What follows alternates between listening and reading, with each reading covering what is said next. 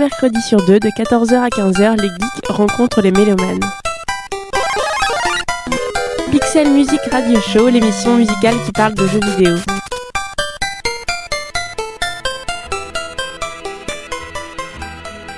There is another prologue.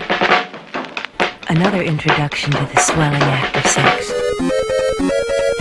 Pixel Music Radio Show, Radio Campus Paris. Amis geeks et mélomanes, bienvenue dans le Pixel Music Radio Show, l'émission musicale qui parle de jeux vidéo. Depuis le 25 mai et jusqu'au 7 juin, Radio Campus Paris fête ses 15 ans d'existence. C'est pourquoi nous avons décidé de vous concocter une playlist un peu spéciale pour l'occasion. Créée en 1998, notre radio chérie a fait ses premiers pas dans une chambre de cité universitaire. Montée par une poignée d'étudiants supramotivés, elle deviendra 15 ans plus tard une radio qui émet sur la bande FM et qui aura trouvé sa place sur les ondes. Mais en 98, à quoi pouvaient bien jouer les fondateurs de la radio dans leur moment de détente. Les 15 ans de Radio Campus Paris, une bonne excuse pour vous présenter 15 bandes originales issues de 15 jeux, tous sortis en 98. Une année qui, comme vous allez le constater, a été exceptionnelle d'un point de vue musical ludique. Une avalanche de jeux et de musique tellement énorme qu'il a bien fallu faire des choix. Espérons que vous ne serez par exemple pas trop froissé par l'absence de Metal Gear Solid, dont on a largement parlé dans nos deux émissions entièrement consacrées à cette saga. En tout cas, au programme de cette spéciale 98, on retrouvera et dans l'ordre Panzer Dragoon Saga, Xenogears, Gran Turismo, Sonic Adventure, Spyro le Dragon, Banjo Kazooie, Yoshi's Story, Zelda Ocarina of Time, Art of Darkness, Oddworld, l'Exode d'Abe, Resident Evil 2, Tenchu, Soul Calibur, Grim Fandango. Et enfin, Pokémon, oui oui, le tout premier. Vous n'êtes ni dans une émission musicale, ni une rédactionnelle. Bienvenue dans le Pixel Music Radio Show.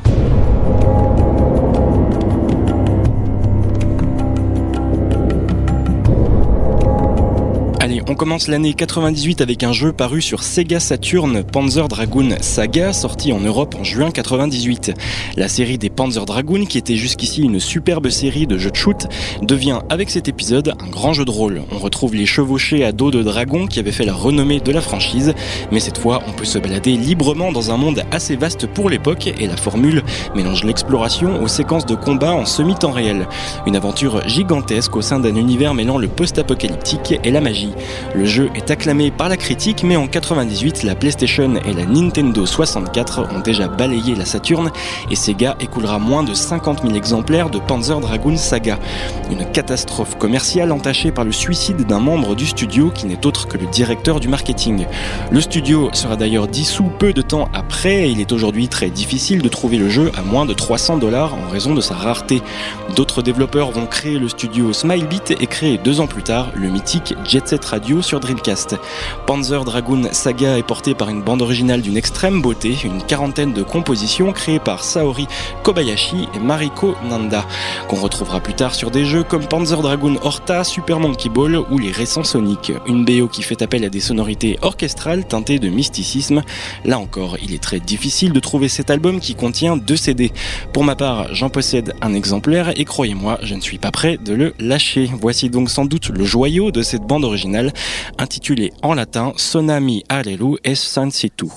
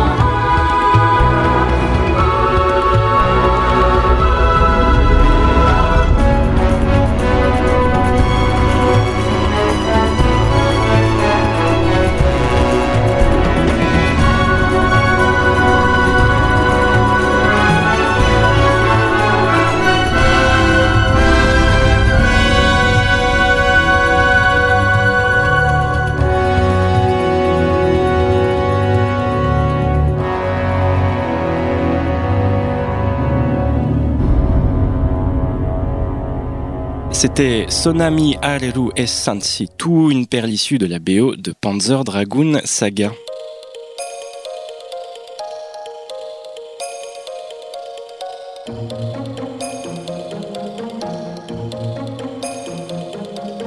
En 98, Final Fantasy VII continuait de se vendre comme des petits pains partout dans le monde, et l'Europe s'ouvrait de manière plus large aux joies du RPG japonais. Pourtant, toutes les perles nippones n'ont pas atteint le vieux continent puisque Xenogears n'est jamais sorti en Europe. Aventure acclamée par la critique, Xenogears explore les relations entre l'homme et la machine sur fond de mysticisme kabbalistique et de symboles freudiens. Un jeu soutenu par une bande originale qui s'impose comme l'une des meilleures de l'année 98. Son artisan se nomme Yasunori Mitsuda et en 98 le jeune compositeur avait déjà livré la BO de Chrono Trigger. Encore pétri de doutes et malgré le soutien de Nobuo Uematsu, compositeur des Final Fantasy, Mitsuda aura beaucoup de mal à conserver sa motivation intacte durant les deux années de développement qu'auront nécessité le jeu. Les parties les plus dramatiques du scénario ne lui seront communiquées que tardivement et Mitsuda doit composer au coup par coup sans réelle vision globale du projet.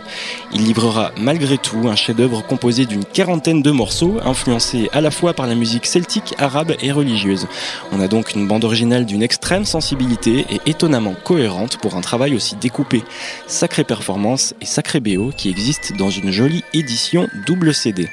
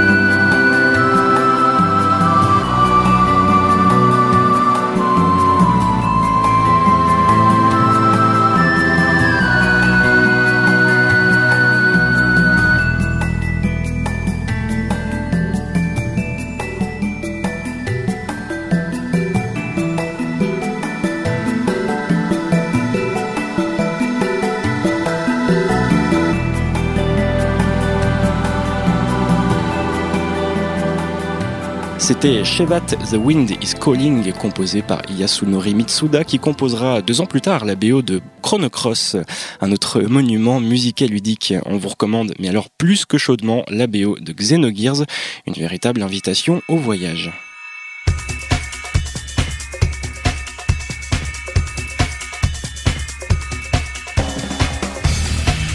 Si Panzer Dragoon Saga et Xenogears sont deux jeux plutôt confidentiels hors du cercle des initiés, il n'en est rien pour le très célèbre Gran Turismo. La révolution du jeu automobile est arrivée du côté de chez Sony et à l'époque, la sortie de Gran Turismo déchaîne les passions et permet à Sony de gagner totalement les faveurs du grand public. D'un réalisme étourdissant pour l'époque, Gran Turismo a posé de nouvelles bases pour le jeu de course, un jeu de course exigeant qui s'autoproclame le vrai simulateur de conduite. Cela peut prêter à sourire aujourd'hui avec ses voitures indestructibles et des concurrents qui suivent bêtement un rail imaginaire sur la piste, mais c'est une sacrée claque en 98. Côté musique, le Japon a droit à une BO totalement originale composée par Masahiro Ando et Isamu Oira avec des morceaux de J-rock instrumentaux. L'Europe et l'Amérique du Nord en revanche auront une toute autre bande originale puisqu'elle est entièrement composée de musique sous licence. Avec des noms comme Garbage, Placebo, Blur ou encore David Bowie, Sony joue résolument la carte du grand public. Mais n'oublions pas qu'en 98, certains de ces artistes peuvent encore être classés en alternatif cas de H, un groupe irlandais plutôt punk à ses débuts. Avec Gran Turismo, Sony se démarque très nettement de ses concurrents Nintendo et Sega en proposant une vision du jeu vidéo se voulant plus accessible et plus branché. Gran Turismo est encore aujourd'hui intimement lié à la marque PlayStation.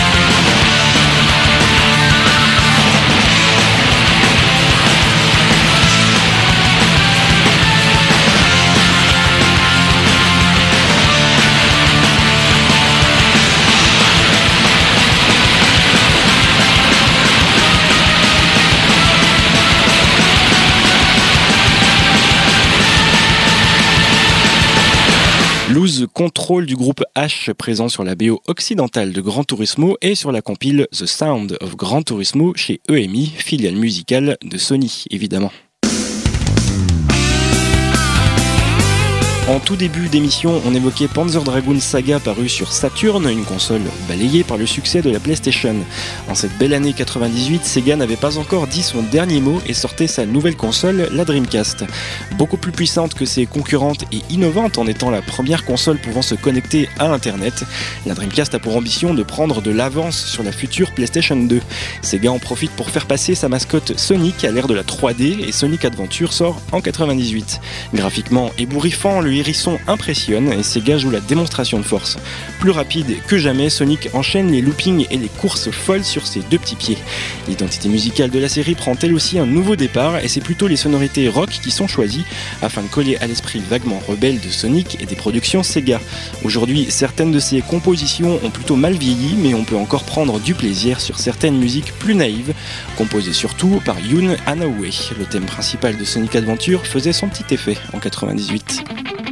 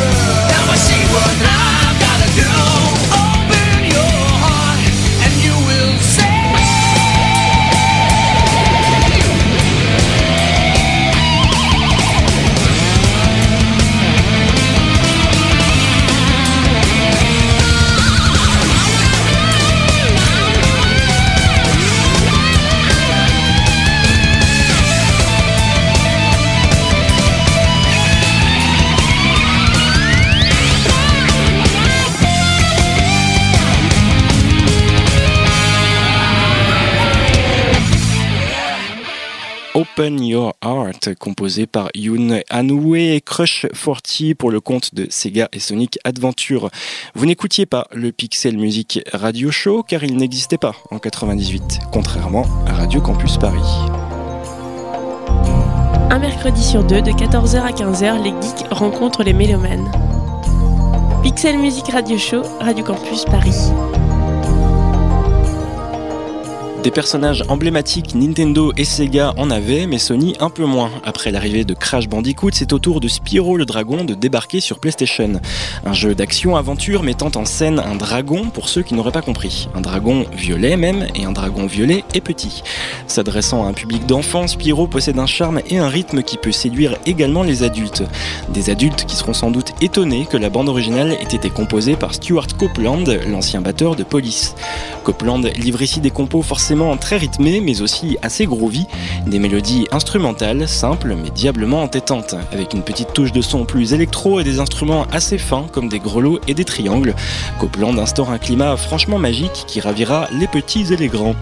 Une très bonne BO colorée et enthousiasmante dont voici un extrait intitulé Ice Cavern.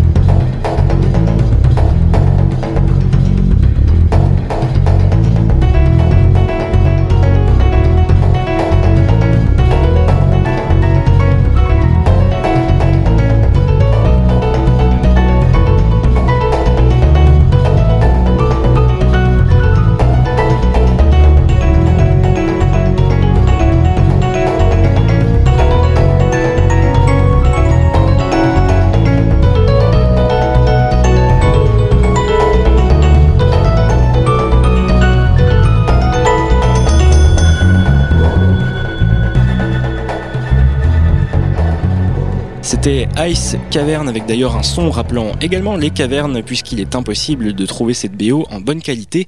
Elle n'existe tout simplement pas dans le commerce et c'est bien dommage puisqu'elle a été composée par Stuart Copeland. Pixel Music, Radio Show, Radio Campus Paris, 15 ans, tout ça, vous êtes toujours dans l'émission Best of 98.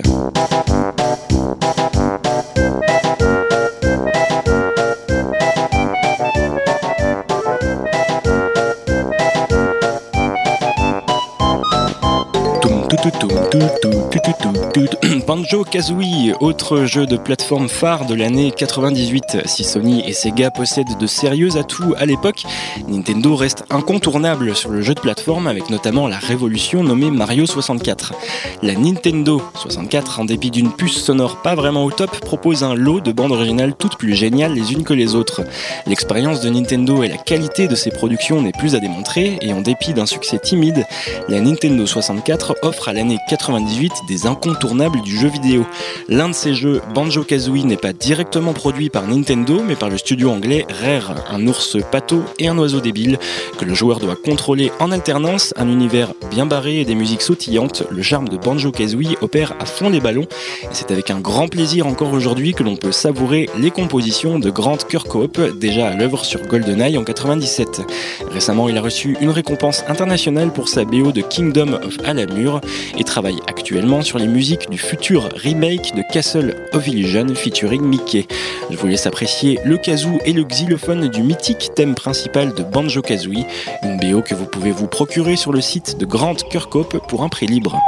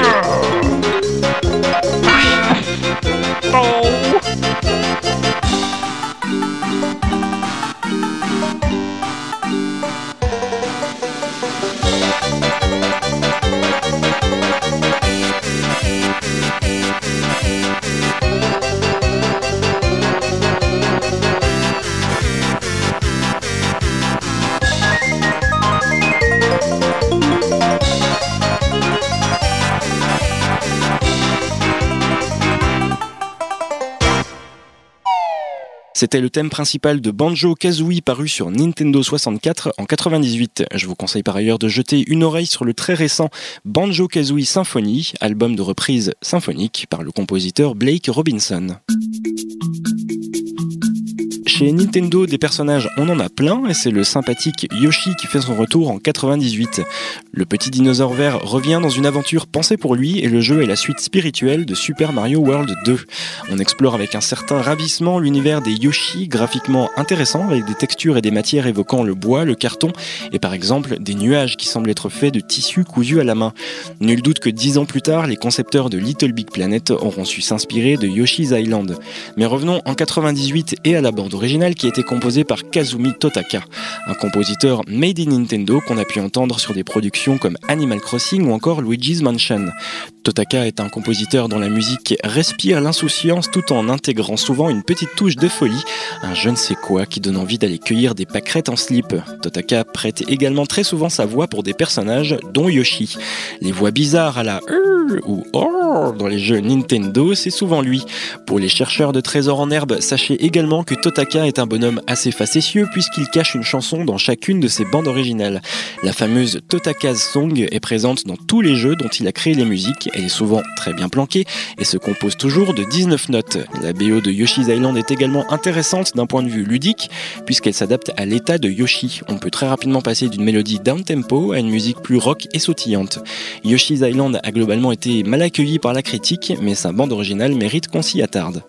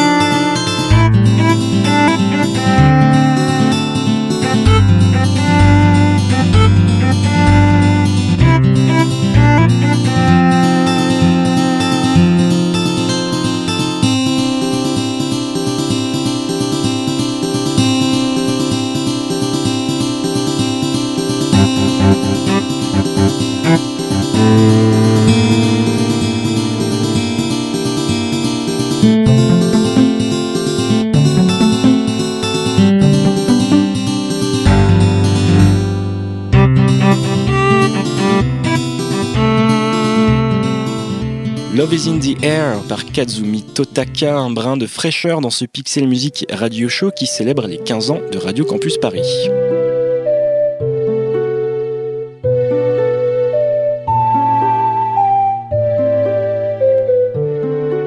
Rapidement, on termine ce tour d'horizon de la Nintendo 64 en cette chouette année 98 par un incontournable, sûrement le plus gros jeu de cette année. Je veux bien sûr parler de Zelda Ocarina of Time. Jusqu'alors en 2D, la série Zelda passe à la 3D, une immense prouesse réalisée par les équipes de Shigeru Miyamoto. Beaucoup pensaient que c'était infaisable, et si certains ronchons désavouent encore et toujours les Zelda en 3D, il faut quand même reconnaître que transposer ainsi l'univers d'Hyrule relève du talent des plus grands. Déjà culte avec entre autres A Link to the Past sur Super Nintendo la saga Zelda pose un monument du jeu vidéo avec Ocarina of Time. À l'époque, pouvoir se balader librement à cheval dans les plaines du royaume d'Hyrule, jouer des combats en temps réel avec l'invention du système de lock des cibles et de recentrage de la caméra, bref, des idées qui deviendront la norme dans tous les jeux en 3D de sa génération et encore aujourd'hui. La bande originale, sans surprise, a été composée par Koji Kondo, maître incontesté des musiques Nintendo, compositeur des thèmes de Mario, Zelda et bien d'autres jeux de la firme. Vous l'aurez compris, l'Ocarina est au centre de ces et il possède une place toute particulière dans la bande originale. L'orchestration au piano et aux cordes n'est pas en reste et le thème d'Ocarina of Time en est un brillant aperçu.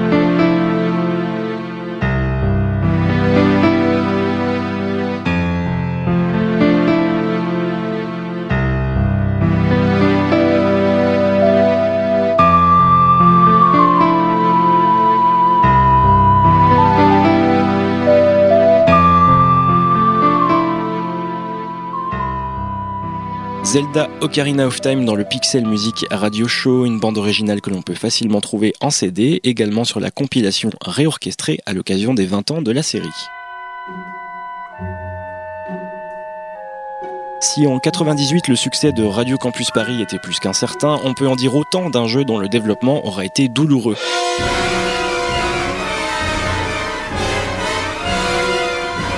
Six ans auront été nécessaires au français Eric Chahi pour livrer Art of Darkness, jeu de plateforme en vue 2D. À l'origine prévu sur les consoles 16 bits, le projet a migré vers la PlayStation et alors que tout le monde, ou presque en 98, se tourne vers la 3D, Art of Darkness fait figure d'ovni avec sa vue de profil et son aspect jeu de plateforme à l'ancienne. Un demi-succès pour un jeu qui a malgré tout innové en étant l'un des premiers à bénéficier d'une bande originale orchestrale, au sens véritablement interprété par un orchestre. Trois ans de travail mené par le compositeur Bruce Brofton, connu pour son travail sur la BO du film Out of Africa. Le résultat est impressionnant pour l'époque, bien qu'assez peu original avec le recul. Malgré des compositions somme toute assez classiques, les musiques de Art of Darkness font honneur à l'univers du jeu, une aventure dans l'esprit, des récits épiques pour les enfants et qui met en scène un jeune garçon en proie à des entités maléfiques.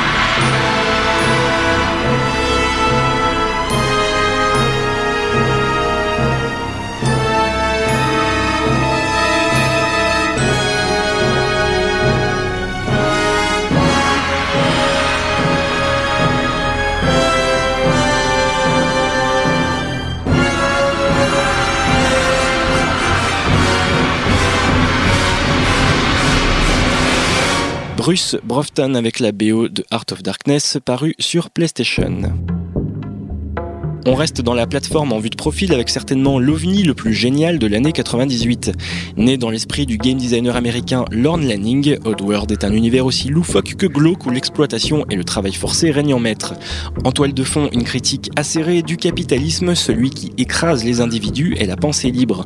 Bourré d'humour, Oddworld est une explosion de créativité avec des personnages aussi débiles qu'attachants et des décors alternant entre l'industrialisation d'un côté et une nature encore sauvage mais menacée par cette même En 98 sort Oddworld, l'Exode d'Abe, la seconde aventure de Abe, créature sympathique à la bouche cousue que vous avez déjà probablement aperçue ici ou là.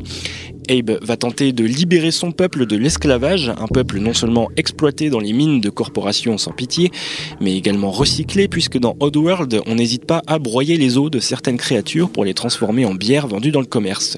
L'industrie versus la nature, la compositrice hollandaise Helen Meyers l'a parfaitement retranscrit dans sa bande originale qui relève davantage de la création sonore que de la musique pur jus. Des bruits de bestioles inquiétantes, des sonorités indus évoquant les machines industrielles et un soupçon de mysticisme sur certaines pistes. La BO de Oddworld est une vraie pépite, réservée cela dit aux amateurs de création sonore et d'atmosphère enveloppante.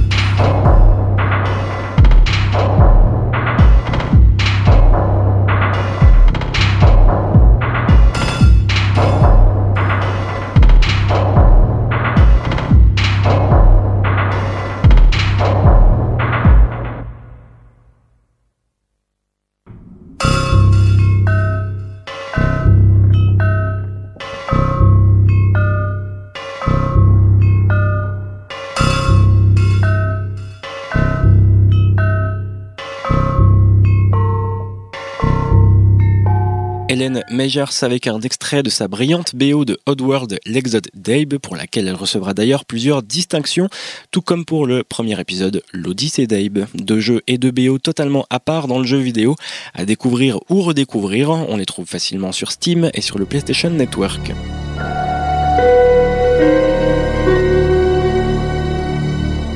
Fort de son succès en 96, Resident Evil revient rapidement avec une suite et c'est donc en 98 que sort Resident Evil 2 et ses flics zombies. L'action horrifique ne se déroule plus dans un manoir mais principalement dans un commissariat avec une aventure un peu plus portée sur l'action et deux personnages jouables dont les parcours se croisent. Léon et Claire restent encore aujourd'hui les chouchous d'une franchise qui, disons-le clairement, fait vraiment de la peine aujourd'hui. En tout cas, avec Resident Evil 2, l'horreur est encore au top sur PlayStation et l'atmosphère angoissante devra son efficacité à la mise en scène mais aussi voire surtout, aux musiques de Masami Ueda et Shusaku Ushiyama. Les longues nappes sonores ponctuées de notes de piano résonnent encore dans la tête des joueurs de l'époque. En voici un aperçu, bien que cette bio mérite surtout d'être écoutée en jouant au jeu.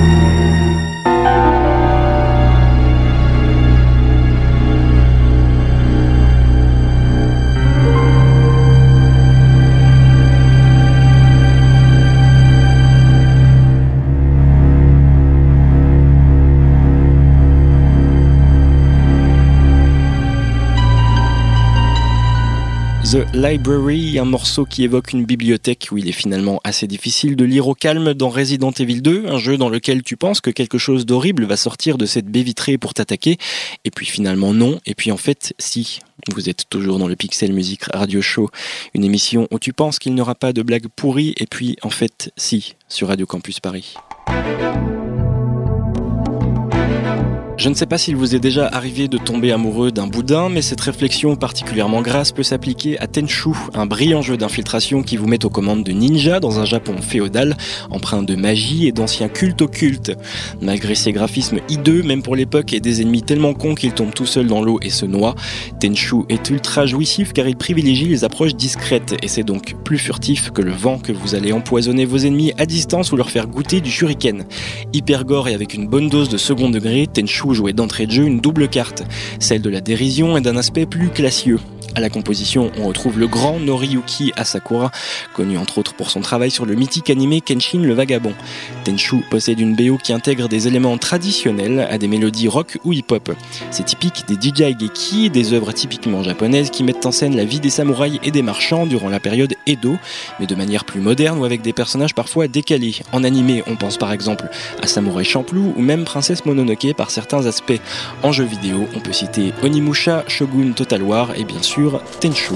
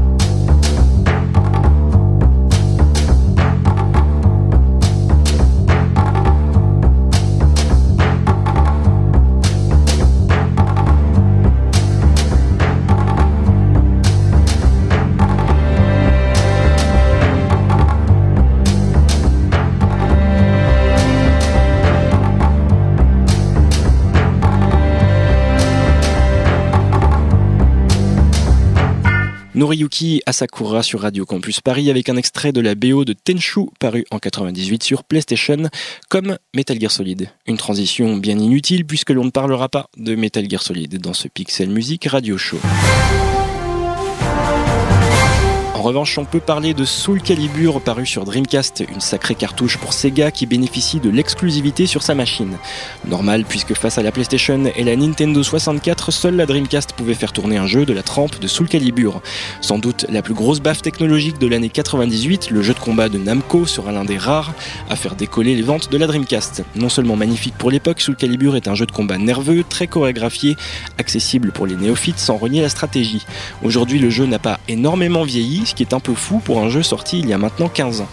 Quant aux musiques, elles ont été composées par Junichi Nakatsuru, très marqué par la musique de John Williams, ce qui se ressent sur toutes ses bandes originales, dont la série Soul Calibur qui l'a suivi jusqu'en 2008. Plus épique, tu meurs.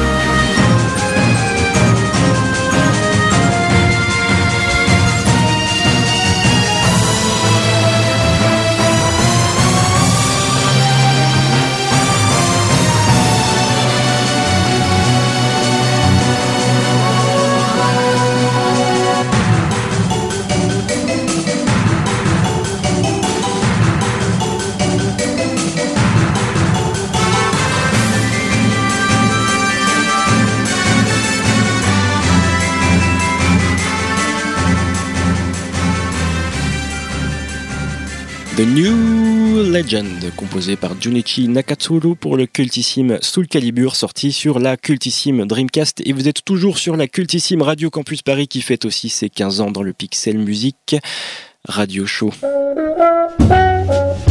L'automne 98 a été réchauffé par la sortie de Grim Fandango, un jeu d'aventure à l'ancienne chapeauté par Tim Schafer pour le compte de LucasArts.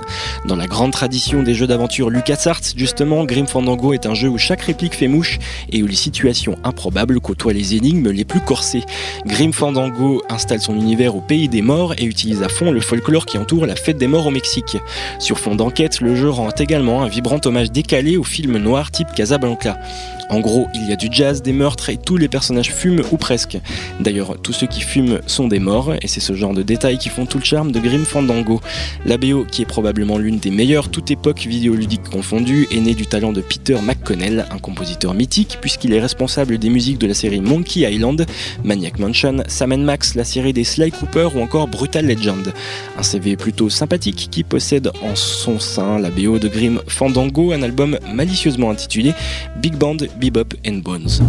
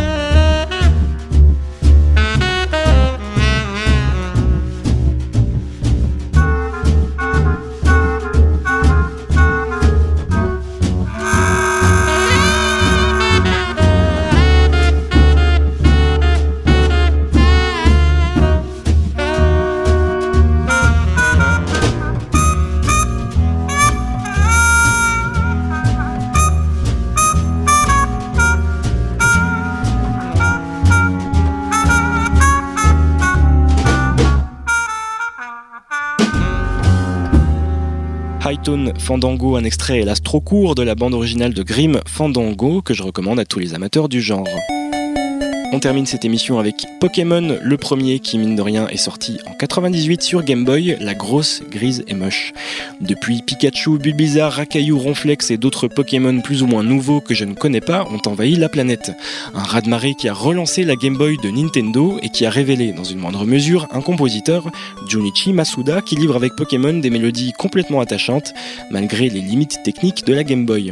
On se quitte donc avec le thème de combat de Pokémon et on se retrouve le 19 juin sur Radio Campus Paris, une radio qui compte aujourd'hui 200 Pokémon et vient de passer le 15e niveau de son évolution.